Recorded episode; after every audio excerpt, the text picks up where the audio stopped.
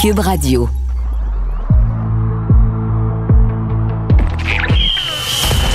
Jean-François Barry. Un animateur pas comme les autres. Avantage numérique. Cube Radio.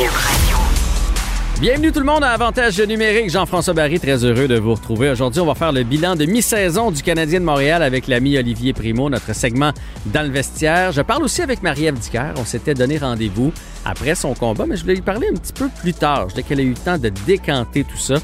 Et on commence avec un segment sur le sport pour les jeunes au Québec. Je parle au président de la Ligue Midget 3 du Québec. Jean-François Barry. Avantage numérique. Cube Radio. Comme premier segment de l'émission aujourd'hui, on va parler du sport chez les jeunes. Vous le savez, depuis le début de la pandémie, j'ai pris position quelques fois pour qu'on fasse bouger les jeunes. Je pense que c'est important. Tant mieux, il y a eu des annonces dans ce sens. Ça n'a pas changé grand-chose, je vous dirais, particulièrement en zone rouge. Zone orange, il y en a quelques-uns qui ont pu euh, aller s'exercer dans différents sports. Euh, je pense entre autres au hockey, au hockey civil. Tant mieux pour ceux qui peuvent jouer aujourd'hui. Euh, il y a quand même bien des arénas qui sont fermés, des associations qui avaient déjà décidé de reporter la saison. C'est minime. Mais tant mieux, il y a un progrès. Le sport à l'école aussi, parfait, tant mieux. J'ai un petit problème avec le fait que dans sa conférence, Mme Charret a dit les jeunes pourront se permettre de prendre ce temps-là pour se préparer pour la saison. Je comprends pour ce qui est soccer, baseball. Je pense même que ça a été bien accepté et c'est ce qu'ils sont en train de faire la saison. On sait, là, ça, va, ça va jouer cet été au Québec et c'est tant mieux. Pour tous les sports de glace, patinage de vitesse, patinage artistique, ringuette ou encore le hockey, les jeunes qui font du sport-études se préparent depuis septembre. Ça fait un bout de temps qu'ils travaillent sur leurs aptitudes individuelles. Fait c'est un peu de mentir de dire préparez-vous pour la saison. S'il n'y a pas de saison là, ça va aller à septembre prochain. Et moi, il y a une ligue qui m'intrigue, c'est celle du Midget 3. Je pense que euh, Pee-Wee 3, Bantam Relève, Bantam 3, on pourrait les faire jouer intra-équipe. Il leur reste encore beaucoup de temps avant le repêchage, puis tout ça. Au moins, ça leur donnerait un petit bonbon. Mais le Midget 3, c'est une année charnière. Les repêchages s'en viennent. Euh, on veut se trouver une place peut-être dans notre équipe junior majeure si on était repêché l'année passée ou il y a deux ans, ou encore euh, du côté collégial. Et, et ils ont un beau protocole en place. Je comprends pas, honnêtement, c'est à ça que je veux m'intéresser aujourd'hui. Je comprends pas comment ça se fait qu'on n'ait pas entendu parce que le protocole, je le connais. Il est, il est, digne des grandes compagnies qui ont réussi à retourner au travail. C'est comme les plateaux de télé quand je vais travailler. C'est vraiment bien fait. Puis je veux en parler avec Yannick Lévesque, qui est président de la Ligue Midget 3A du Québec. Bonjour Yannick. Bonjour Jean-François. Yannick, d'entrée de jeu, je vais le dire pour pas me faire euh, lancer des tomates. Mon fils était supposé jouer Midget 3A. Je m'en cache pas. J'ai hésité un peu à faire l'entrevue parce que je voulais pas qu'on pense que je me servais des ondes pour euh, mousser le fait que mon garçon joue. Au contraire, je te dirais, moi, ça a été bon pour Nathan de travailler sur ses aptitudes individuelles euh, de septembre à décembre. Je pense que ça va être salutaire pour lui. Puis j'y ai expliqué que la pandémie, c'était plus important que les matchs de hockey, de, de, de, prendre soin du système de santé, de prendre soin des aînés, que ça allait bien au-delà de son repêchage de cette année. Fait qu'il a compris ça. Mais là, je pense que les jeunes ont fait beaucoup d'efforts, puis il est le temps de les récompenser avec quelques parties d'ici la fin de l'année. Puis la question que j'ai pour toi, peux-tu expliquer votre plan? Les gens vont comprendre à quel point c'est du sérieux, votre affaire. Ben oui, puis merci de, nous donner le temps d'en parler parce que en fait, dès le départ, quand la pandémie est arrivée l'an passé, bien évidemment, ça a pris tout le monde de court. Nous, on était en milieu de nos euh, séries éliminatoires. Puis dès les semaines qu'on savait qu'on ne recommencerait pas, donc dès les semaines qui ont suivi, on s'est déjà mis en mode préparation pour la prochaine année et on a déjà commencé à travailler sur un plan de, de, de, sécurité, un plan de retour au jeu. Et au cours de la saison morte, euh, je te dirais, là, écoute, de mémoire, je pense que c'est dès le mois de mai l'an passé qu'on s'est assis avec euh, Hockey Québec pour euh, essayer de voir un peu ce que la santé publique aurait comme exigence à l'automne. Il faut se rappeler qu'au mois de mai dernier, on s'en allait tranquillement vers la fin de la première vague, puis mhm. on était un peu comme à ce moment-ci. Donc, il y avait de l'espoir, puis on ne savait pas la deuxième vague quand elle était pour frapper. Mais nous, on a pris la décision à ce moment-là d'aller de l'avant avec plusieurs choses. Notamment, on a demandé à CCM, notre fournisseur, de, de nous présenter un masque euh, sécuritaire que les joueurs pourraient porter. On a aussi pris la décision euh, d'éliminer la grille parce que tous les joueurs dans notre circuit évoluent avec une grille. Donc, on voulait, pour minimiser les, les, les, les gouttelettes, propulsions, les gouttelettes, les fameuses gouttelettes, on a ramené la visière euh, complète. Écoute, c'était tout un, c'était tout un débat, je me rappelle, parce que là, les fournisseurs étaient prêts à nous garantir qu'on était pour en avoir assez pour la prochaine saison. Finalement, on a tout fait ça assez tôt. Et ça fait partie de notre protocole. Maintenant, dès qu'on a tout mis ça sur pied, on s'est assis avec la santé publique euh, et on nous a donné un cahier de charge et on avait comme plein de choses à respecter. On a tout mis ça en place. On a créé une escouade COVID à la Ligue, on a créé une escouade COVID dans chacune de nos équipes avec un responsable bien identifié. On a acheté des fameux, euh, j'aime pas ça dire ça, là, mais comme les guns à température pour prendre la température digitale. Mhm. On a fait l'achat de tout ce qu'on avait besoin, le purel, le- les masques, et en tout cas, bref, je te fais, tu, tu connais le protocole. Oui, oui. Et là, on a formé tout le monde. On s'est assuré que tout le monde avait appris par cœur le- le- les, les règles à suivre et à respecter. Et dès qu'il y avait un cas, dès qu'il y avait une situation, tout le monde était placé en quarantaine, on cessait nos activités de 14 jours. C'est comme ça qu'on a parti ça. Et là, évidemment, la deuxième vague est arrivée vite parce que euh, début, on a joué des matchs pré-saison. Là, c'était 11 contre 11, des groupes de 11, des mini-matchs. Mhm. Puis on a eu une éclosion de COVID à Jonquière avec des élites de Jonquière en début de saison. Rapidement, on, on a mis tout le monde, on a placé tout le monde en, en quarantaine, on a tout arrêté. Finalement, c'est pas venu. Le cas de COVID venait pas de l'équipe, il venait de la famille, de l'école, et là, ça s'est ça s'est amené dans l'équipe. C'est la seule véritable éclosion qu'on a eue en début d'année. Par la suite, dès que tout a été arrêté, on a eu la permission de la santé publique de poursuivre nos entraînements en groupe bulle. Donc, on a toujours fait des entraînements de façon sécuritaire avec les mêmes joueurs autant que possible, avec les groupes bulles, autant que possible les mêmes qu'en classe. Puis comme tous nos joueurs sont en sport-études, beaucoup plus facile pour nous. Les entraîneurs ont dû apprendre à travailler avec le masque. Euh, C'était pas évident. La visière au début, euh, rappelez-vous, parce qu'il y a Ouais, question de porter une visière en plus du masque. Et tout le monde s'est bien adapté. Puis les jeunes, surtout, se sont bien adaptés. Et là, au fur et à mesure que la pandémie a pris son ampleur, la deuxième vague, et là, force est d'admettre qu'on a arrêté de jouer. Euh, là, il y avait des entraînements, à un moment donné, il y a eu des arrêts. On a respecté tout ça, puis il n'y a jamais eu d'éclosion et de cas spécifiques. Là, pas. Puis nous, pendant ce temps-là, dans les bureaux de la Ligue, c'est calendrier version 1, version 2, version... là, on est rendu à version 14. Et on a annulé nos tournois, on a annulé nos événements, puis c'est pas grave. Et moi, j'ai toujours eu le même discours avec mes gouverneurs. J'ai- faut, je veux pas mettre de date parce qu'à chaque fois, on me revenait toujours avec la même question. C'est quoi ta date butoir? Mhm. J'en ai pas, j'en veux pas. Je veux que les jeunes jouent, je veux tirer le plus longtemps possible. Là, j'ai été obligé d'en mettre une cette semaine parce que là, on est rendu au mois de mars, puis là, je regarde ce qui s'en vient. Donc là, on est obligé de dire que le 30 mai, on pourra pas jouer au-delà du 30 mai. Tu veux Et dire là, pas commencer la saison ou pas jouer? On peut pas dépasser le 30 mai. Parce que là, j'avais une décision à prendre, c'était au niveau scolaire. Là, on a, en fait, on a deux problèmes actuellement. C'est que là, ça a commencé à jouer en Ontario, euh, dans la région d'Ottawa. Ça Ouais. a commencé à jouer dans les Maritimes également. Ouais. Puis là, ben, il y y a- il y a un petit peu de courtisage qui se fait de la part de- des équipes des autres provinces. C'est pas supposé d'arriver, mais tu sais, le hockey étant le hockey, il y a toujours un peu de, de discussion qui se fait. Donc là, je savais qu'on vivrait ce problème-là. Ça, c'est le premier problème. Le deuxième problème, tu sais, Jean-François, dans la Ligue Média 3, il y a deux choses qui sont très importantes. Évidemment, le joueur de hockey, mais la réussite scolaire. On met une emphase euh, tellement, tellement importante à ça.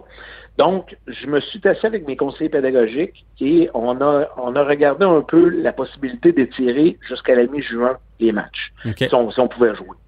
Et le constat que tout le monde a fait là-dedans, c'est il faut penser à nos jeunes et à leurs études. Il n'y a pas d'examen du ministère cette année, c'est vrai. Par contre, les examens en juin Mhm. vont compter pour deux tiers de, de leur année scolaire. Là, il y a des jeunes là-dedans, ben, le trois quarts des jeunes, la grande majorité des jeunes sont en famille de pension. Oui. Donc, sont loin de leur famille depuis le mois de septembre, vivent une pandémie à distance, peuvent pas jouer de match de hockey. Il y a comme plein de facteurs qui sont entrés en ligne de compte. Et ça, là, euh, je, t'arrête deux secondes, Yannick, parce que ça, c'est important. Ouais. Moi, je jasais avec du monde l'autre fois qui ont fait Ouais, mais il n'y en a pas là, de, de hockey. Je dis Non, non, il y a un paquet de jeunes qui ont fait le sacrifice de partir de chez eux, qui sont dans Ouais. une pension depuis septembre. Il y a même, moi, je connais une petite fille qui est à Rimouski dans un, en appartement. Puis elle est tout seule dans son appartement. Finalement, elle est allée là pour rien parce qu'il n'y a pas de match. Là. Ça, ça existe, ça, là. là. Exact. Faut tenir ça, faut tenir ça en compte parce que c'est important. sais, on a demandé à ces jeunes-là de, de, complètement se déraciner. habituellement, évidemment, c'est le hockey qui occupe une grande partie de, leur journée. Puis là, ben, comme il n'y a pas de match, il n'y a pas de voyagement, on, on se déplace pas en équipe, il n'y a pas de fin de semaine la route, à l'hôtel et tout ça. Donc, eux ont perdu tout, ça. Et là, on voulait pas arriver en juin avec des matchs sur semaine, plus les matchs le week-end, avec les, examens de fin d'année, euh, la fin de la pension. Ouais, on trouvait que c'était un peu trop. Là, c'était de ne pas penser aux jeunes. Non, exact. Donc là, maintenant, il faut penser à nos jeunes là-dedans. Là. Euh, on a pris la décision que le 30 mai, c'est le plus loin qu'on va aller. Donc là, on a encore, cependant, plein de possibilités devant nous.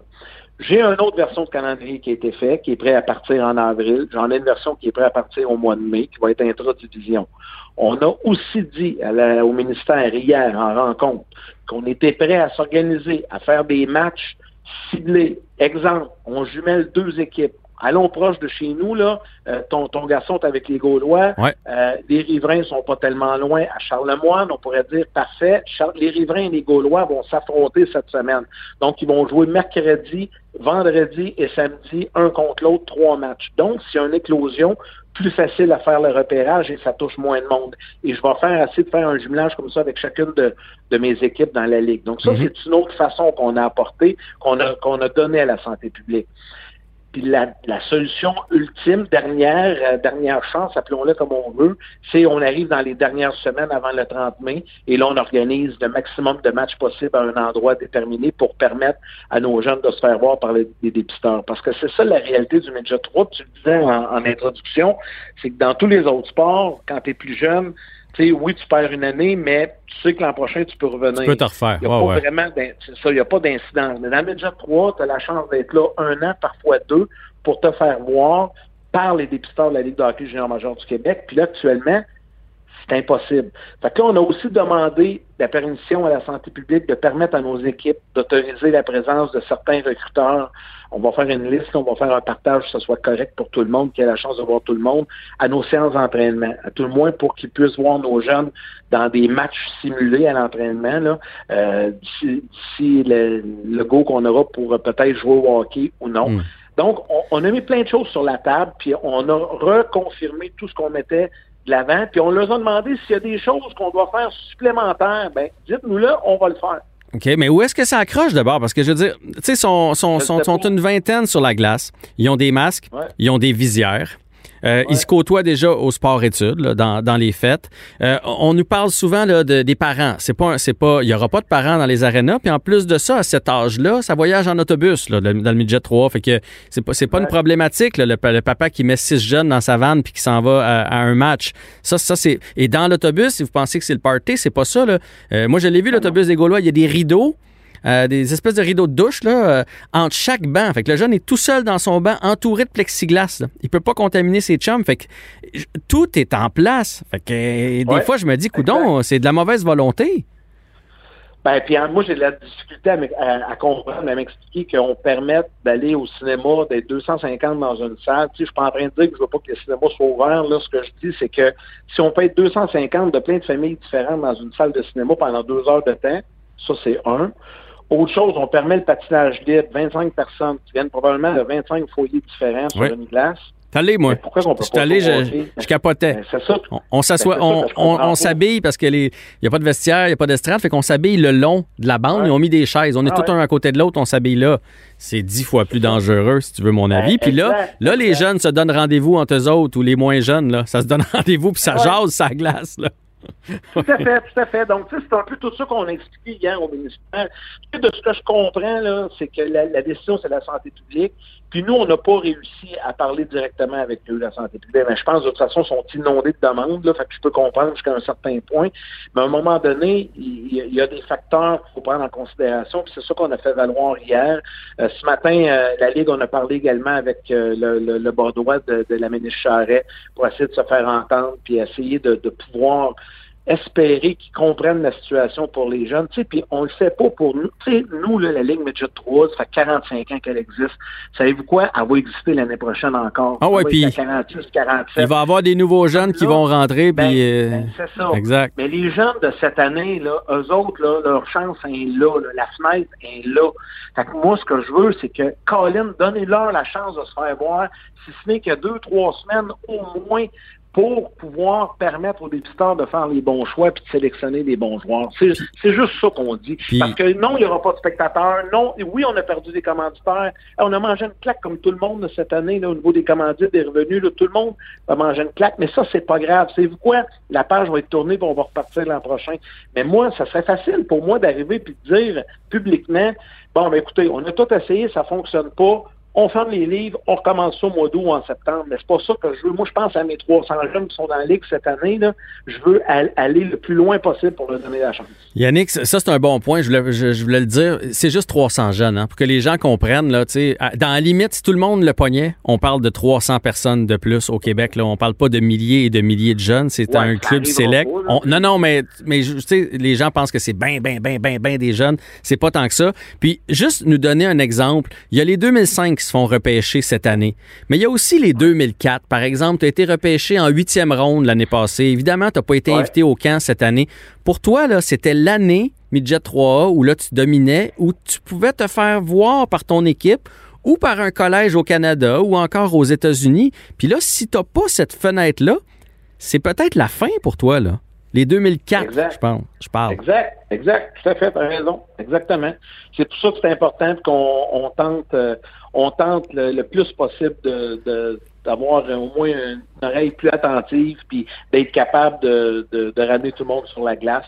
Mais tu sais, l'espoir est encore. On fait pas, on- moi, je suis encore confiant. Là, ça peut changer vite. Si ça continue à, à se stabiliser ou à diminuer les cas au Québec, j'ai l'impression que à tout le moins dans les, zones oranges, on sera en mesure de le faire. Puis dès que les, les- les couleurs vont commencer à changer de certaines régions, on va s'adapter. Mais faut, faut Jean-François dis dis à Nathan, puis à tous Ouais. les autres, aux 299 autres, d'être positifs comme leur président, parce que moi, j'ai bon espoir qu'on va jouer au hockey avant le 30 mai. Ben, il l'est, puis je veux qu'on termine avec un mot sur les jeunes, parce que moi, honnêtement, je l'ai trouvé bon, malgré les mauvaises nouvelles, parce qu'il leur donnait toujours une date, puis espoir. Puis finalement, c'était tout le Ouais, temps comme, ah ouais. ben non, ça marchera pas.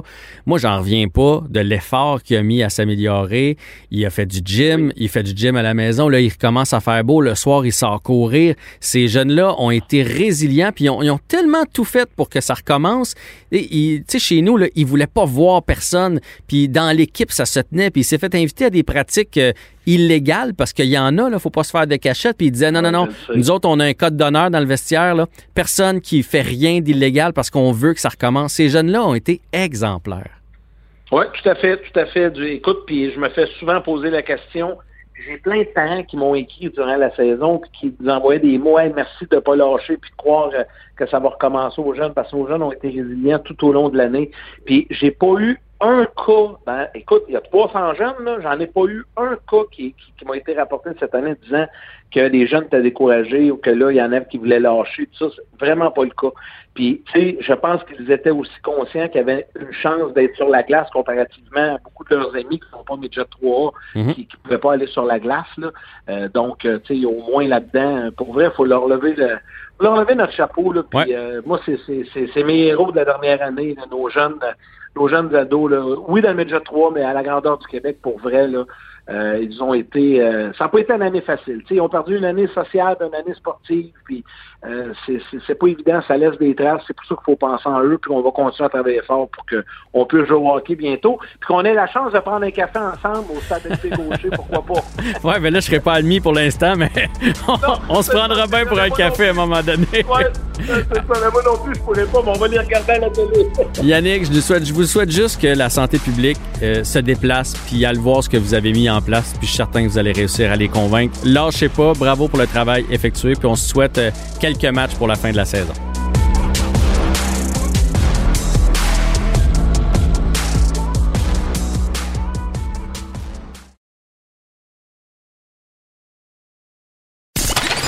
Vous écoutez Avantage numérique. avec Jean-François Barry.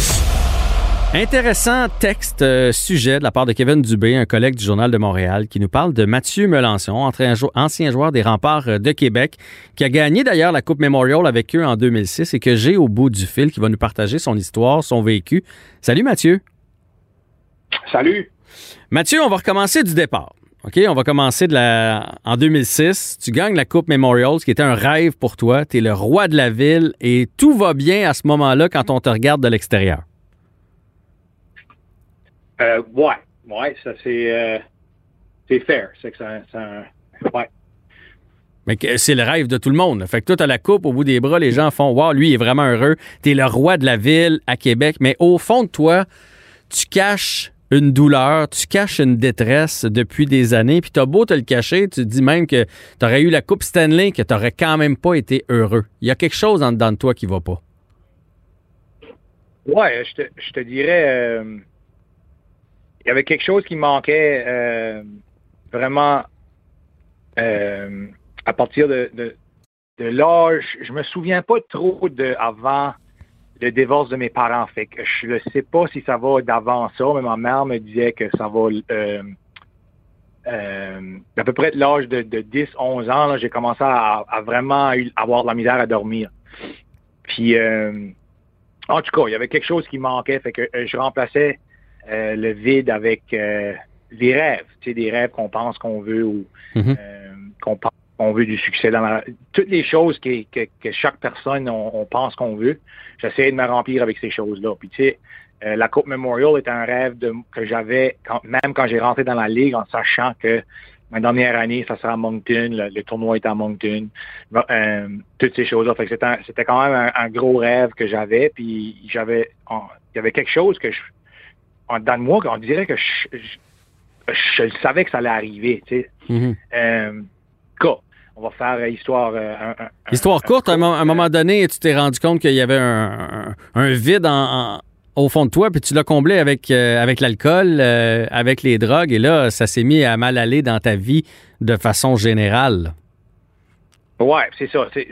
après qu'on a gagné la Coupe Memorial, je me rappelle une semaine ou deux après le party, tu sais, quand la fumée a comme tombé, je me rappelle, j'étais couché dans mon lit, puis j'étais comme, oh mon Dieu, c'est quoi que c'est quoi que je vais courir après à cette heure si ça, ça ne va pas rempli, puis j'ai un vide, qu'est-ce que je fais? une Coupe Stanley va pas, va pas remplir ça, c'est juste c'est similaire. Euh, fait que j'ai j'ai juste comme tombé dans une dépression, puis à, me chercher euh, de ville en ville, différents jobs. J'ai joué au hockey un autre 3-4 ans parce que le hockey avait, un, but. Euh, tu sais, ça payait les. ça, ça, me nourrissait, mais j'avais pas une passion. Je savais qu'il y a quelque chose qui manquait, puis j'étais comme emprisonné là-dedans parce que Là, j'étais devenu Mathieu Melançon dans ma, euh, au Nouveau-Brunswick, tout le monde me connaissait. Mm-hmm. Fait que je me sens, personne allait comme me plaindre. Ah, tu sais, à qui, tu vas aller me plaindre qu'il y a quelque chose qui manque. Le monde va dire, euh, euh, t'es-tu fou, toi? Tu sais, fait que je savais que je n'étais pas capable d'aller. Euh, ouais, ouais. T'avais peur de le dire, dans le fond. Ouais, c'est ça. Fait que, fait que j'ai gardé ça en dedans de moi, mais j'étais honnête en dedans de moi que j'allais, j'allais pas arrêter jusqu'à ce que je trouve le bonheur. J'allais pas abandonner, j'allais changer de ville, changer de blonde, changer de job, changer de bateau, changer de char, changer de maison, je te dis, changer tout. J'allais pas arrêter. J'étais honnête dans mon... Euh, dans, ton fort intérieur, ouais. Ouais. ouais mais mais il y a quelque chose qui manquait. Fait qu'en tout cas, euh, et là, là, là, là, à un moment donné, tu t'es rendu compte que ça allait trop loin. Euh, tu t'es rendu euh, dans quelques cures. Tu as essayé de faire des cures qui n'ont pas fonctionné. Puis euh, avant la troisième cure, il y a eu un accident, un accident de voiture, un soir où tu en avais trop pris et tu as failli laisser ta peau. Et ça, ça a été l'élément déclencheur. Ça a été... J'aurais dû être mort ce soir-là pour une raison ou une autre je couchais chez mon frère. Je m'en allais, je m'en allais à un, centre de détox. Je voulais, je voulais comme tourner ma vie de bord. Puis euh, ça me prenait deux jours avant qu'il pouvait me prendre au, centre. Fait que j'ai dit, je vais aller coucher chez mon frère. Je veux pas être seul. Je veux pas, tu sais, j'étais rendu à un point où quand tous les deux heures, ça me prenait une shot d'alcool. Là, c'était rendu là. Hmm. Fait que j'ai couché ce soir-là. Moi, moi, j'avais un char, mon frère un, un, un, camion. Puis euh, son camion, c'est un, un gros camion, mais en tout cas, j'ai été me coucher. Puis je prenais les pilules euh, Ambient. Des pilules pour dormir, ça faisait depuis euh, depuis de 18 ans, je prenais ça chaque soir. Euh, fait que j'ai pris ma pilule, j'ai été me coucher, puis euh, je me suis réveillé dans un accident de char. Mais, la, chose qui m'a sauvé la vie, c'est pour une raison ou une autre, j'ai pris son camion. J'avais mes clés sur moi, mon char était stationné à côté de son truck. Euh, j'ai frappé un autre char, il y avait quatre ou cinq personnes dans le char, et il y aurait pu il y aurait pu avoir un accident grave, par la grâce du Seigneur. Euh, personne s'est blessé. Euh, en tout cas, euh, j'ai totalement détruit son, son truck. Le truck. T'étais sur un pont à part de ça, c'est ça? T'étais quasiment tombé dans le vide, là? J'étais quasiment tombé dans l'eau. fait que je me, je, je me suis, je me suis réveillé en prison. Puis j'ai dit, oh mon Dieu, c'était pas un rêve, ça. Mais je me rappelle de une chose. Je me rappelle, il y a une chose, je me souviens, c'est quand j'étais dans le char de police, il m'emmenait en prison.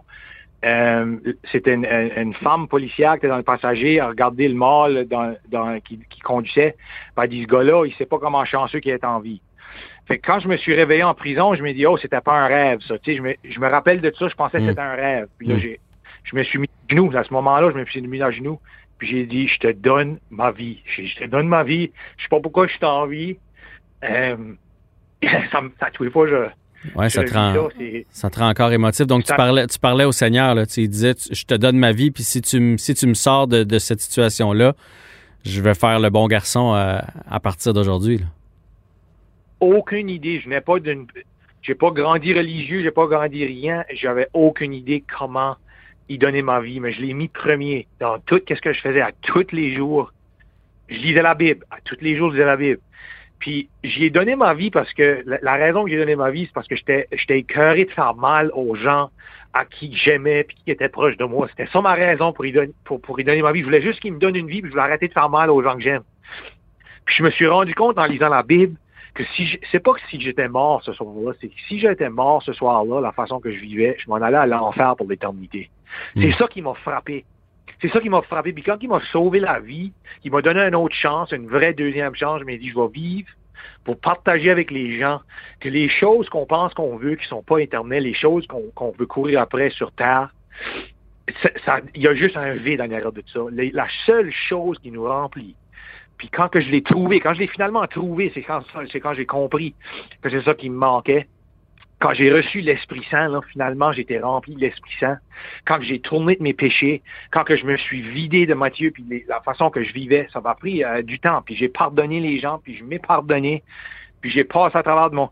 J'ai finalement reçu l'Esprit Saint. Il n'y a aucun feeling comme cette journée-là. Je m'en souviendrai toujours. Puis je m'ai dit, je vais vivre pour partager les gens, puis je pense qu'il m'a alloué de tout goûter qu'une personne peut goûter pour que je peux m'asseoir avec les gens aujourd'hui puis, là, puis, puis reconnaître l'émotion de courir après un rêve puis de l'accomplir ton rêve puis là, de l'émotion en, en arrière de ça quand on quand on l'entend qu'on dit c'est pas ce que je pensais. Fait qu'aujourd'hui, je vis pour ça. Tout le monde qui est dans notre église, on vit pour ça. On vit pour partager avec les gens parce qu'il y a une déception dans, dans les églises, dans la building. L'église, là, la vraie église là, bibli- biblique, euh, bi- euh, euh, j'ai le terme anglais là, mais dans la Bible, l'église, Ouais, ouais, ouais. c'est les gens qui sont avec lui. C'est le corps de Jésus qui sont partout. C'est pas le building qui est l'église. là. Mais je te parle dans les buildings de l'église, il y a, il y a une déception. Puis ça, c'est quand j'ai lu la Bible, j'ai vu qu'est-ce qu'est-ce qui se passait. C'est qu'on est sauvé par la grâce. On n'est pas sauvé par la grâce. Il y a de la grâce pour qu'on soit sauvé. Mais là, t'es pas, t'es quand- pas, euh, t'es euh, t'es quand même pas rendu euh, prêtre ou curé. Là. T'as, t'as ta vie, mais t'es très, très, très croyant, puis tu continues d'essayer de répandre le bien. C'est bien ça, là. Je suis un suivant de Jésus-Christ. Je connais la vérité. C'est pas, c'est pas, il y a personne qui est prêtre, il y a personne, c'est, on a tout un, un- un séjour qui nous a, qui nous a, ici à notre église, qui nous ont amenés à, le- à le connaître. Puis on, puis on partage avec ça. Mais la vérité est la vérité.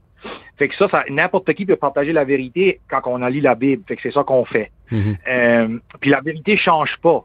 Mais il faut comprendre que là, on est 2000 ans éloigné de la vérité là, à la croix, là, quand la journée qui a donné sa vie. Là. Ouais. Fait que le diable a rentré là-dedans, puis le the devil is in the details. Puis sans la pleine vérité, on n'est pas capable d'être correct avec lui. C'est pas de quoi qu'on peut tricher. Fait que pour moi, toute ma vie, je me promets, je me disais, pourtant, je suis pas un mauvais gars, c'est quoi qui manque? C'est quoi qui me manque? Je suis je suis honnête avec les gens. Si je dis, je veux, gars, moi, je veux pas une relation sérieuse. Je couchais avec qui je voulais, mais je le disais d'avance. Je me disais, gars, je suis pas un mauvais gars, je suis honnête. Euh, Je vivais par le code à Mathieu Melançon. Mais le code à Mathieu Melançon, euh, je dormais pas, j'étais tourmenté. Euh, J'avais aucune paix en dedans de moi. C'est pas avant que j'ai ouvert la la Bible puis que j'ai commencé à lire par le code à mon créateur Ouais. que j'ai trouvé la paix. Ça dérange pas comment honnête puis comment bon qu'on pense qu'on est. Il y en a rien qu'un, un code. Il y en a juste un. Fait que je me suis, je m'ai mis là, puis j'ai vu, puis j'ai commencé à vivre pour le code à mon créateur.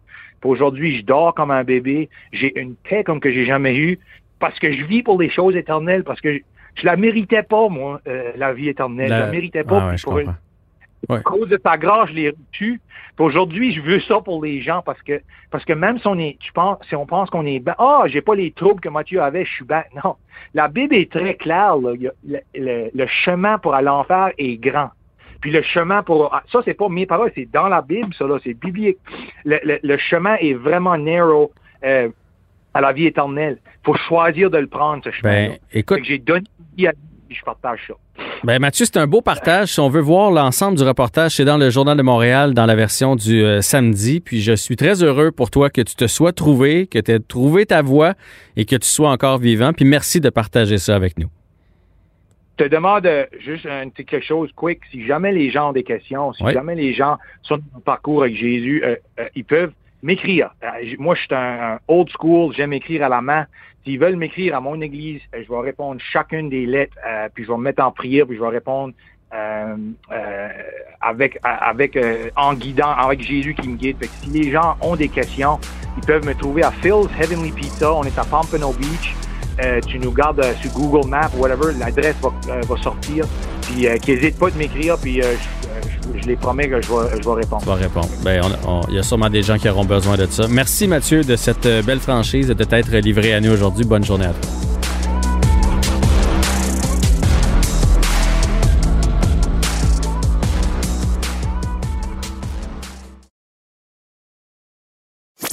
Avec Jean-François Barry, on a toujours l'impression d'être en série. Vous écoutez Avantage numérique. avec Jean-François Barry. On lui avait parlé avant son combat contre Clarissa Shield, combat qui a eu lieu aux États-Unis il y a quelques jours euh, maintenant. Marie-Ève Dicker est de retour. Malheureusement, elle n'a pas gagné. Euh, elle ne regrette rien. On a pu lire ça partout. Mais on s'était donné rendez-vous euh, en espérant évidemment avoir quatre ceintures à célébrer. C'est pas le cas, mais je veux quand même prendre de ses nouvelles. Salut Marie-Ève Dicker. Hey, salut, ça va bien? Ça va bien, toi? Oui, ça va super bien. J'espérais une chanson. euh, on s'était dit rendez-vous. Je, je trouvais que ça aurait été comme approprié. Ben, Corinne, un genre, je- un thème musical. Je suis vraiment désolé. La prochaine fois, je vais travailler là-dessus. Je vais même trafiquer les paroles si tu veux. Donc, oui, effectivement, c'est un rendez-vous. Puis, euh, je suis contente d'être avec toi aujourd'hui. Écoute, Marie-Ève, là, euh, ça n'a pas, été comme on voulait. Euh, T'es pas revenu avec les ceintures. Comment tu vois ça maintenant que la poussière est retombée? J'ai entendu plusieurs de tes entrevues à chaud, mais des fois à chaud, dans les jours qui suivent, et après avoir décanté, parlé avec son entourage, parlé avec ses, ses préparateurs physiques, mentaux, son équipe, on voit ça différemment. T'en es où dans ta tête aujourd'hui? Euh, en fait, moi, j'ai, euh, je pense que dans ma tête, d'avoir décanté, ça a juste réitéré ce que, ce que j'ai dit à chaud. Euh, ce combat-là, je dois donner une crédit à Clarissa, elle a été euh, plus rapide, plus incisive. Par contre, comme j'ai dit aussi, j'ai pas dit mon dernier mot, puis ça va prendre plus que ça pour m'arrêter. Euh, j'étais vraiment dans une forme physique et mentale exceptionnelle pour ce combat-là. J'étais excessivement bien préparée. Puis je pense que j'ai affronté la meilleure version de Clarissa Shields. On l'avait pas vu sortir aussi fort comme ça chez les professionnels. Euh, c'était la Clarissa des beaux jours dans ses meilleures années chez les amateurs. Puis je pense que c'est tant mieux parce que ça fait ça fait monter le niveau de la boxe féminine. Puis euh, c'est ce que ça prend pour la rendre populaire. Maintenant, euh, on est de retour à la maison avec une belle quarantaine. Ça donne le temps de se reposer, ça donne le temps de décompter, puis ça donne déjà le temps de rêver au prochain défi. Mhm. Ça fait quoi depuis avoir de ceinture? Parce que tu sais, veux, veux pas, t'es parti. Mettons que t'en as pas. Tu vas là-bas, tu te dis, Ouais. j'ai une chance d'en gagner une, mais je perds rien. Toi, t'es allé là-bas, t'avais une chance d'en gagner trois, t'avais aussi, malheureusement, le risque d'en perdre une, et là, tu l'as perdu. Ça fait quoi, dedans? Euh, en fait, c'est pas tant l'objet en soi, parce que moi, je suis pas une fille qui attache beaucoup d'importance à l'objet. Non, Pour c'est moi, le- la, le la titre. ceinture, le, le trophée en soi, le titre, euh, ça pour moi, c'est difficile parce que je déteste perdre. Je suis la pire mauvaise, mauvaise perdante de la Terre. Sauf que euh, de ce côté-là, comme tu l'as dit tantôt, j'ai aucun regret parce que je sais que j'ai fait vraiment tout ce qui était en moi possible pour gagner ce combat-là. Euh, puis ce qui est arrivé aussi, c'est que oui, j'ai peut-être perdu le combat, mais j'ai gagné beaucoup. J'ai gagné énormément en expérience, j'ai gagné en crédibilité sur la scène internationale. Euh, étonnamment, les, les classements sont sortis et j'ai pas bougé des classements. Donc, malgré cette défaite-là, je suis toujours l'aspirante numéro un à la ceinture. Donc, je sais que mon prochain combat risque fort bien d'être un combat de championnat du monde. Donc, pour moi, euh, le prochain combat, c'est un combat de championnat du monde. J'ai la chance de, de remettre les pendules à l'heure, de refaire mon chemin. Puis, euh, comme j'ai dit en, en, en post-mortem avec euh, Yvon, Stéphane et Alexandra, pour moi, chacun des combats qui vont suivre vont être une marche, une étape vers un combat revanche. Pour le moment, je pense pas que je mérite de combat revanche. je, pense que ce combat-là a été gagné par Shield, puis euh, je la comprends pas vouloir accorder de revanche parce que si j'avais été dans une position, je le ferais pas. Par contre, euh, dans ma tête, c'est inconcevable de laisser ce dossier-là ouvert, de laisser les choses se terminer de cette façon-là. Puis je serais pas bien tant que j'aurais pas eu la chance de la battre. Mhm. Donc, euh, jusqu'à ce que ce soit possible, je vais m'assurer de faire mes classes, je vais m'assurer de d'augmenter mon calibre de ma boxe, de continuer de, de me dépasser à chaque jour dans le gymnase et un jour, je vais mériter cette revanche-là, puis j'aurai la chance de remettre les pendules à l'heure. Intéressant, ça. Donc, dans ta tête, t'es pas abattu, là. T'as pas de doute, là. Toi, parce que c'est la première fois que tu perdais un combat. Mais, ça peut laisser des séquelles, mais toi, dans ta tête, la prochaine fois que tu remontes, tu gagnes, là. Zéro doute. Oui, zéro doute, zéro doute. Euh, c'est sûr que quand on, regarde euh, des fois un, combat de l'extérieur, c'est toujours plus facile. Quand on est dans le feu de l'action, des fois, on fait comme on voit pas nécessairement les solutions, on voit pas les choses de la même façon. Puis euh, lors du combat, c'est un petit peu, c'est un petit peu ce qui s'est passé. Souvent, j'ai regardé des combats de Clarissa, puis je trouvais que je reprochais à ses adversaires de trop la respecter, de ne mhm. pas avoir assez essayé. Puis euh, quand je me suis retrouvée dans cette position-là dans le ring, en fait, ce que j'ai compris, c'est qu'elle a ce talent-là de menotter ses adversaires. Elle a le talent de les faire hésiter, puis de les contrer dans ce qu'ils font de mieux. Puis c'est un petit peu ce qui s'est passé. Euh, par contre, comme on l'a vu, le 9e et le 10e round, j'avais trouvé une, une solution, j'avais trouvé une façon la déstabiliser, mais c'était trop peu, trop tard. Puis euh, ça, ça change absolument rien l'issue du combat. Mais euh, par contre, ce qu'on est conscient, c'est de mon côté, ça fait 9 ans que je boxe. Il y a énormément de place à l'amélioration. Il y a, il y a des trucs que je fais bien, mais il y a des choses qu'on peut tellement peaufiner, il y a des choses qu'on peut tellement améliorer. C'est pas comme si j'avais plafonné ou comme si ma progression était saturée.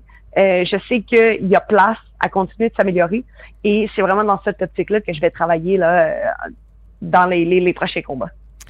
Là, je j'ai jamais boxé. Je me suis même jamais battu. J'étais trop faluette. Euh, j'ai pas un gros j'ai pas un gros gabarit comme tu le sais. Je pense que les autres euh, avaient peur de me faire mal, fait qu'ils me laissaient tranquille même si je, j'avais la langue bien pendue.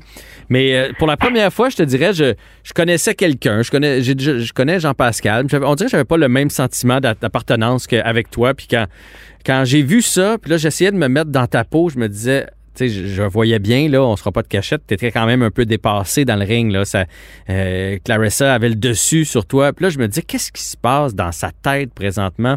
Est-ce que tu cherches des solutions quand tu es dans le ring puis tu reçois des coups de poing? Est-ce que tu es apeuré? Est-ce que tu, tu penses au cadran en disant, j'ai hâte que ça finisse puis je retourne dans mon coin? On se sent comment quand quelqu'un nous martèle de cette façon-là? Ben, en fait, comme, comme je disais, ma préparation mentale était impeccable dans le sens où je savais que ça allait être un combat difficile. Je savais que euh, j'allais pas sortir vainqueur de toutes les rounds comme je l'ai fait dans le passé dans mes précédents combats. Donc, j'étais prête à trimer j'étais prête à travailler fort, euh, j'étais prête à ce que ça fasse mal. Et euh, j'étais vraiment en mode solution. C'est sûr que euh, des fois, on va, on va écouter le, le combat, puis c'est très drôle parce qu'on écoute le combat en français, puis on l'écoute en anglais puis on a deux perceptions complètement différentes du combat, de mhm. par les commentateurs, de par la façon euh, d'interpréter les choses. Je pense que j'ai beaucoup plus impressionné chez les Américains qu'ici au Québec, où euh, ben, je pense que on avait beaucoup d'admiration pour Shield. Mais bref, moi, quand j'étais dans le ring, je perdais des échanges, dans le sens où il y avait un échange, des fois je le gagnais, des fois je le perdais. Et pour moi, ça s'arrêtait là. Ça allait pas plus loin. J'étais en mesure de décortiquer chaque moment de ce combat-là et de me concentrer sur le moment présent. Donc, quand je revenais dans le coin et euh, que ça n'avait pas nécessairement super bien été, j'arrivais dans mon coin puis je me disais, OK, il y a des choses que qui ont fonctionné, il y a des choses qui n'ont pas fonctionné. Maintenant, c'est quoi la suite des choses? Puis, euh, ce que j'ai apprécié beaucoup du travail de mes, de mes entraîneurs, de, de Stéphane et de Yvon, c'est que lorsque j'arrivais dans le coin, on me donnait pas des, des, des consignes pour survivre en quelque sorte. On ne disait pas juste Marielle, déplace-toi puis fais la limite. Non. On m'aidait, on m'aiguillait à trouver des solutions. Donc, à tous les débuts de round, je recommençais avec une nouvelle hypothèse, un nouvel indice. Puis, moi, je suis tellement bornée, puis je suis tellement persévérante dans la vie que j'étais capable de mettre le round précédent de côté et de dire, OK, là, cette fois-ci, je vais essayer avec cette piste-là. Puis c'est ce qui s'est passé à chacun des rounds. Bien, mais c'est super intéressant de, de, de, comprendre ce qui se passe dans le coin pendant un combat. Mais moi, là, ma question, c'est dans ta tête. Là. Pendant ces deux minutes-là, où il y a un agresseur qui fonce sur toi puis que tu, euh, tu sens que parce qu'elle frappe dur, là, je t'ai entendu le dire souvent, que Larissa Shield frappe dur, que si jamais tu baisses la garde, elle peut te pogner comme il faut sur le coin du menton. Euh, en dedans, est-ce que ça est-ce que ça vibre ou tu réussis à continuer d'analyser, à garder ton calme? comment ça se passe dans la tête d'une boxeuse? C'est drôle à dire, mais moi, je continuais d'analyser et de, rester calme.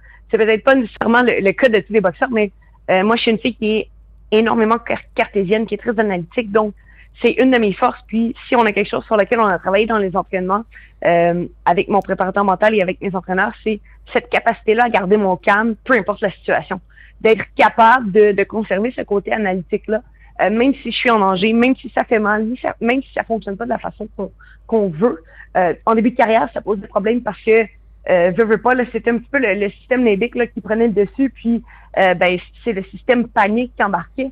Euh, par contre, maintenant, à force d'être entraîné de faire ça, je suis en mesure de, ramener ça un petit peu plus au, cortex, puis de, dire voici la situation, voici les données, et de continuer d'analyser de façon euh, peut-être pas objective, mais beaucoup plus calme que je faisais que je pouvais le faire en début de carrière.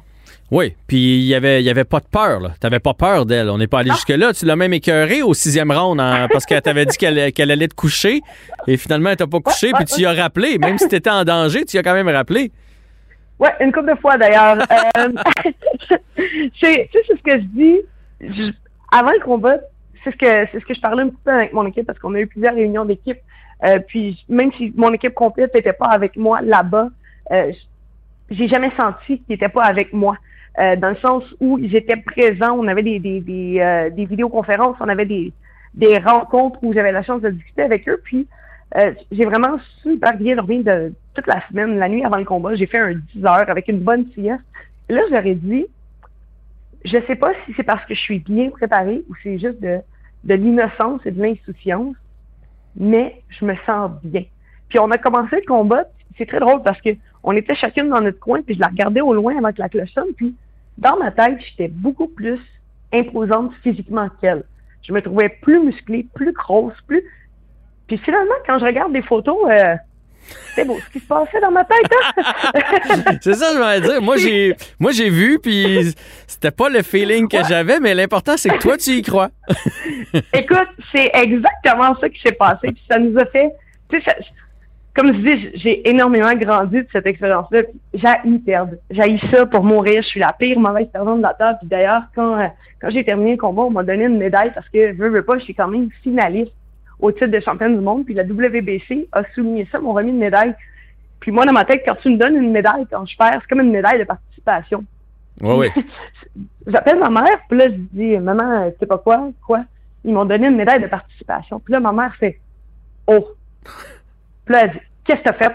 Parce qu'elle sait à quel point ça peut, ça peut me piquer dans mon orgueil. Puis là, j'ai dit, comme quand j'étais jeune, là, du cœur, t'as pas fait ça. Parce que quand j'étais jeune, j'ai lancé au bout de mes bras, puis je faisais des, des crises incroyables. Puis, euh, veux, veux pas, dans ce cas-ci, moi, euh, quand j'ai commencé à travailler en boxe avec mon préparateur mental, il m'a dit, Marie, pourquoi tu fais ça?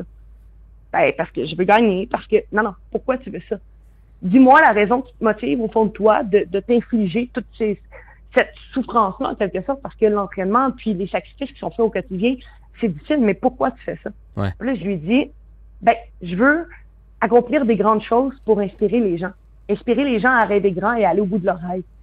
Puis la fraction de seconde dans le ring où j'ai appris que j'avais perdu, puis que je m'en allais faire euh, le, super euh, le super rituel que je faisais quand j'étais jeune et que je gagnais pas, j'ai pensé à ça, puis je me suis dit, on peut inspirer les gens dans la victoire, on peut inspirer les gens parce qu'on on réussit.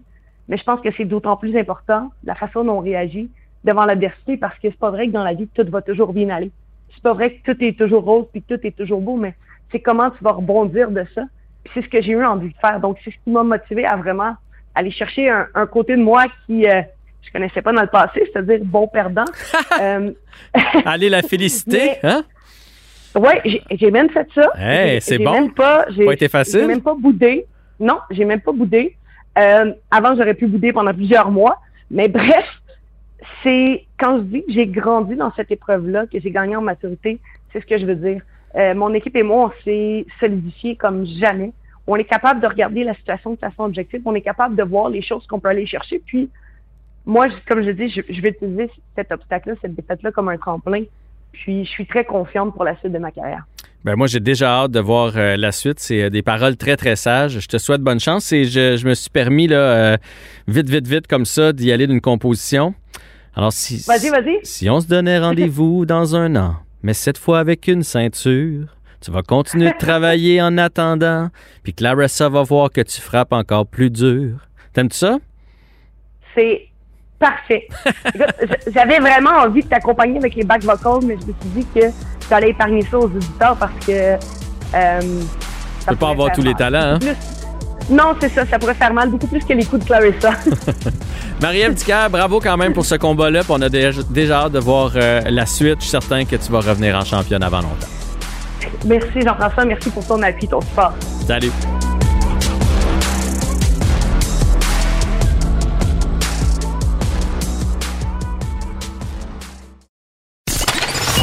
Vous écoutez Avantage numérique. avec Jean-François Barry. C'est l'heure du segment dans le vestiaire avec Olivier Primo. Puis aujourd'hui, Olivier, on a décidé de faire le bilan de mi-saison des Glorieux qui ont eu un début de saison glorieux. Et ça s'est compliqué un peu par la suite, là, on va se le dire. Est-ce que tu étais inquiet, première des choses? Ça fait longtemps. Première des choses, ça fait longtemps que je n'avais pas entendu Canadien et glorieux dans la même phrase, premièrement. J'essaie de varier. Euh, si je suis inquiet, non. Est-ce que je suis déçu? Très, en ce moment. Euh, là, on dirait encore que je vais chialer ce que je vais faire, mais on va chialer positivement. Ben, en fait, on va faire leur bulletin en espérant que celui de deuxième euh, session soit meilleur. Fait que je te nomme des joueurs. Je te nomme-. Je te nomme des joueurs, tu me dis si tu leur donnes un A, un B, un C ou un D. Parfait, on y va. Thomas Tatar. Euh, Thomas Tatar, cette année, je vais y aller avec un C+. Euh, puis, et puis je pense que Thomas Tatar euh, aurait toujours vaut toujours un C+, depuis qu'il est là. C'est juste qu'il y a... Hey, hey, hey, hey, il, a, il a été premier compteur du Canadien les deux dernières années. Il, il a été B, là. C'était un B. Mais là, cette année, c'est un petit peu plus difficile. C'est plus overall. Mais euh, je veux dire, est-ce qu'on s'attendait plus de Thomas Tatar quand on allait aller chercher? Non. Fait que moi, c'est plus. Je suis très, je suis très content avec ça. Parfait. Nick Suzuki. Et Suzuki, cette année, j'irais un B. Euh, bon, euh, deuxième année, moi, je m'attendais à une, une année très, très euh, plate de Nick Suzuki. Un très gros début de saison. Euh, petite vague. Et là, c'est, c'est de, ça, ça va de mieux en mieux. Puis ça, en même temps, c'est une, c'est une, c'est une recrue. Changement de coach en plein milieu de l'année. Horaire ultra chargé. Fait que je peux pas y donner en bas d'un B. Non, ben moi aussi, je donne B. Fait que je t'obstine pas tant qu'on est sur la même longueur d'onde. Je t'obstine pas. Parfait. Brandon Gallagher. Ah, Brendan Gallagher, cette année, euh, je vais y aller avec un, un B, mais B-, là, 82 à peu près. Euh, Il est, sur, il est sur le bord du C, là, c'est ça? il est sur le bord du C, dans le sens que Brendan, on est tellement habitué qu'il qui est. Ben, puis, tu sais, regarde, l'effort est encore là, là. On peut pas enlever l'effort de Brendan Gallagher. Ça, c'est ça, c'est sûr. L'intensité, il l'a encore. Mais euh, j'aurais aimé un petit peu plus avec l'année que tout le monde s'attendait du CH. Là, je suis un petit peu déçu. Tu vois, moi, euh, moi, point de vue statistique, ça va quand même. Il est quand même ouais, une saison de 82 matchs, là, il y aurait ses 30 buts, ou en tout cas, il serait bien proche encore une fois. Moi, c'est au niveau, euh, il y a des matchs où on le voit moins. Il nous a pas habitués à ça. Tu sais, d'habitude, Brandon, c'est tout le temps, tout le temps, tout le temps pareil, présence après présence. Puis là, il y a eu des creux de vague. Faut dire que, tu sais, on a parlé de Tatar, on va parler de Dano tantôt. Il a, il a été moins gâté un petit peu cette année, là, au point de vue de ses coéquipiers de 100%. trio, mais il- je pense qu'il va avoir une bonne deuxième moitié de saison. Je suis pas inquiet pour Gallagher tout. Tyler Toffoli. Toffoli A+. Puis je vais te dire pourquoi. Écoute, c'est pas le, le- le joueur euh, le plus... euh, comment je pourrais dire ça? Oui, il est spectaculaire parce qu'il marque beaucoup, beaucoup de points, mais moi, c'est parce que je m'attendais zéro à ça de Tyler Toffoli. Le gars, il est plus 12. Euh, meilleur, pointeur du Canadien de Montréal, 18 buts, deuxième meilleur marqueur de la Ligue. Qu'est-ce que tu veux de plus que ça? Ça fait tellement longtemps qu'on n'a pas eu un, un marqueur aussi... Euh, ben, égal Hey, il y aurait- aurait... Il y aurait 50 buts s'il continuait à ce rythme-là. là. Le dernier qu'on a eu, c'est Stéphane Richer. Ça te donne une idée. là. Exactement. Exactement. Ben, le, le dernier, le dernier marqueur qu'on a eu aussi talentueux, c'est Pacioretty, mais lui, il a plus de mains, il est plus excitant à vo- à voir. Puis, tu sais, c'est pas notre capitaine. Fait qu'on on n'a pas de besoin, on n'a pas une attente euh, de, de leadership de sa part. Puis tout. On veut qu'il score et il le fait. Fait que moi, je suis. Non, non, non. Hey, deuxième meilleur franc-tireur de la Ligue, c'est extraordinaire. Yeah, je vais continuer avec ceux que j'ai, moi, pour des A. Parce que, tu sais, si on est pour pas s'obstiner, on va y passer. Anderson, c'est un A. Josh Anderson, on s'entend? Ben, ouf. moi, Hein? je m'en allais. Ben, Josh Anderson, oui, mais je veux c'est pas. Euh, ouais, ok, on va y aller. A moins, A moins, A moins. Ok. Moi, j'avais B, B, B+. plus? que A, mais pas. euh, ouais, exactement. OK. Ben, c'est vrai qu'il n'est pas à la hauteur de Toffoli, mais quand même, il amène toute une dimension. Là, Euh, quand il est, C'est un quand il game est pas dans, dans l'ali- dans l'alignement, ça paraît. C'est Euh, 100%. D'accord avec toi. Jeff Petrie, c'est un A. C'est un A+. Puis j'espère qu'il va gagner le, le Norris parce que lui, il a jamais arrêté. Même, tu sais, cette année, euh, un défenseur offensif comme ça à plus 2, deuxième meilleur marqueur de son équipe. Euh, pff, écoute, je vois pas pourquoi Petrie serait pas top 2 en ce moment. Si le Norris sort, là, euh, Ouais. c'est lui ou c'est quelqu'un d'autre, je vois pas d'autres personnes. là. Parfait. Puis moi, j'ai donné un A à, à Joel Edmondson aussi, qui est euh, le meilleur dans les plus et moins à travers la Ligue. Euh, oui, là, il n'est pas flamboyant, mais reste qu'on est allé le chercher pour exactement ce qu'il fait là et même plus, à mon avis. Je suis d'accord. Dis-moi, est-ce que tu as donné A à ton ami Jonathan Drouin? J'ai donné un B à Jonathan. Ah, ben, je suis con. Garde, tu sais quoi? Moi, j'ai jamais été un fan de Joe Drouin. Moi, j'ai donné un A-. Pourquoi? La seule raison pourquoi je donne pas un, un A à Joe Drouin, c'est son nombre de buts marqués. Je m'attendais En plein à, ça. mettons, un 8-9 buts. Là, là, il y en a deux, c'est très faible, mais il y a quand même 18 points. Puis euh, 20 points, 18 passes. Et Joe Drouin, son attitude, vous savez, je le répète tout le temps, moi, je suis vraiment un gars d'attitude sur la glace. Que, quand tu as une bonne attitude, euh, déjà, tu gagnes des points. Joe Drouin, cette année, son attitude est meilleure que les autres années. Je, suis- content de Joe Drouin. Ça va-tu continuer? Je ne sais pas, mais il, il- ça y prend une coupe de buts. Ouais. Ben moi, j'avais pas mis de moins, là, c'est pour ça. Puis euh, il y avait pas assez de buts pour que je mette un A. Puis pas juste les buts, en fait, c'est que pour moi, il converge pas assez vers le filet. Il est beau à voir aller, il a une meilleure attitude, il s'implique plus, mais j'ai- j'aimerais qu'il aille au net, qu'il lance euh, davantage. Fait que je peux pas lui donner un A, mais, mais B, c'est parfait, là. Tu sais, je veux dire, quand t'as B à l'école, t'as 85, 90, là, c'est parfait. Euh, j'ai d'autres B, d'ailleurs. Tu m'arrêtes si t'es pas d'accord. J'ai donné un B à Corey Perry qui nous en donne beaucoup plus que ce qu'on pensait. Il y a des soirs que c'est le meilleur attaquant du Canadien. Moi, 5 buts, 6 passes, 11 points depuis le début de l'année. Chapeau. Moi, Curry Perry, j'ai mis A. J'ai mis A Bon. pour euh, son âge puis tout ça, puis qu'il était supposé de rien faire. Moi, je suis- vraiment, vraiment content de Curry Perry. Euh, J'ai mis un B à Romanov. Il y a eu des hauts, Ouais. des bas, mais c'est un jeune défenseur. Euh, je pense que c'est normal. J'aime beaucoup sa présence euh, physique. Là. Je suis très content de la saison qu'il me donne. Tu es à l'aise avec ça aussi? 100%. Jake Ouais, Allen. Jake Allen a un B aussi. Ah, Jake Allen, t'es méchant. Moi, j'ai donné un 10, un, j'ai donné un A. Mais là, un, il- un backup goalie comme ça, là, il mérite son, il mérite son A. Mais il vient de perdre ses cinq derniers. C'est pour ça qu'il a passé de A à B. sais, mais le- T'as as raison, mais en même temps, euh, le- les Canadiens ont perdu leur. C'est quatre dernières, leur- excuse. Ouais, ouais, le Canadien a perdu quoi? 9 de ses 11 ou 9 de ses 12 dernières? Euh, pff, écoute, c'est difficile de donner un, un B quand Allen a fait gagner des. Ouais, Ouais, mais il est 4, 3 et 3. Il joue pour 500. ouais en Je- ce moment, c'est- pas fort. Il y a deux semaines, j'aurais donné un A. Là, j'ai donné un B. Puis là, l'autre B, c'est Brett Kulak. Euh, C'est pas un- mon favori. Puis je sais qu'il ne change pas grand-chose dans l'équation. Reste qu'il nous donne du, quand même du bon hockey, Brett Kulak, sur la troisième paire de défenseurs. Tu as raison, mais moi, je veux t'entendre parce que je pense qu'on va s'assister un peu là-dessus. Carey Price, tu lui donnes combien? Bon. Ben moi, dans les C, j'avais Tatar qu'on a parlé tantôt. J'ai Evans, que c'est un C aussi. T'es bien parti, mais là, c'est plus compliqué. J'ai mis un C à Kotkaniemi. Oui, oui, lui, il mérite un vrai C.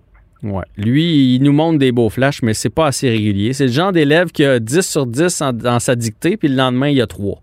Fait que ça, ça c'est à peaufiner. Et j'ai mis un C à Carey Price. À l'inverse, mettons, de Jake Allen, je trouve que lui, il aurait eu un D, mais là, dans les derniers matchs, on va se le dire, depuis le début du mois de mars, c'est le meilleur gardien de la Ligue, au point de vue des chiffres. Euh, pourcentage d'arrêt, pourcentage d'efficacité. Euh, moi, euh, la, la moyenne n'est pas le premier, mais, mais pas loin. Fait qu'il s'est racheté, fait que j'ai donné un C.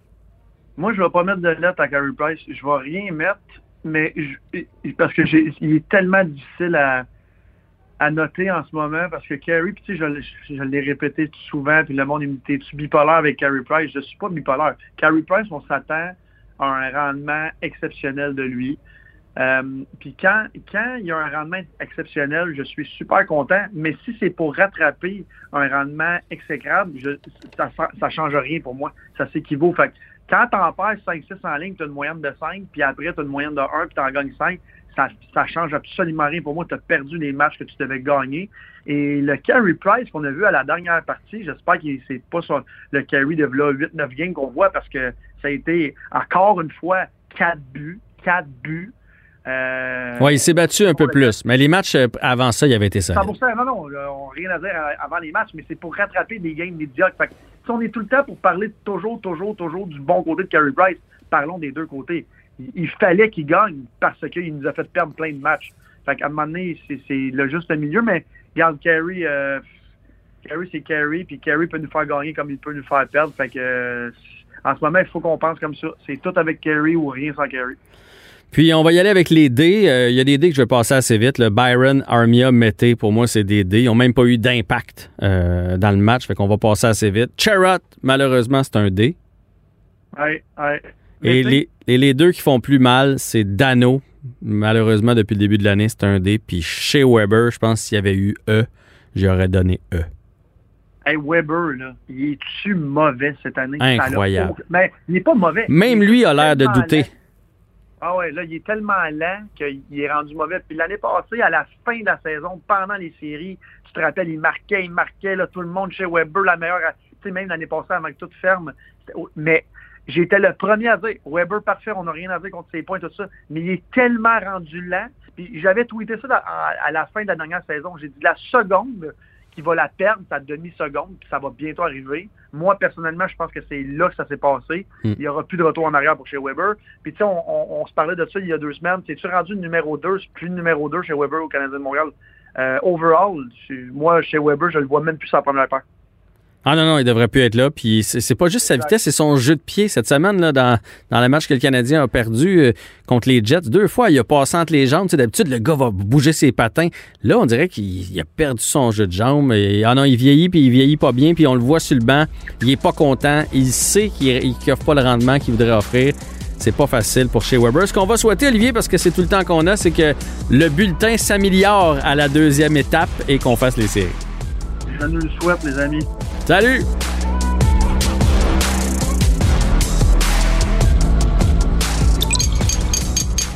Cube Radio.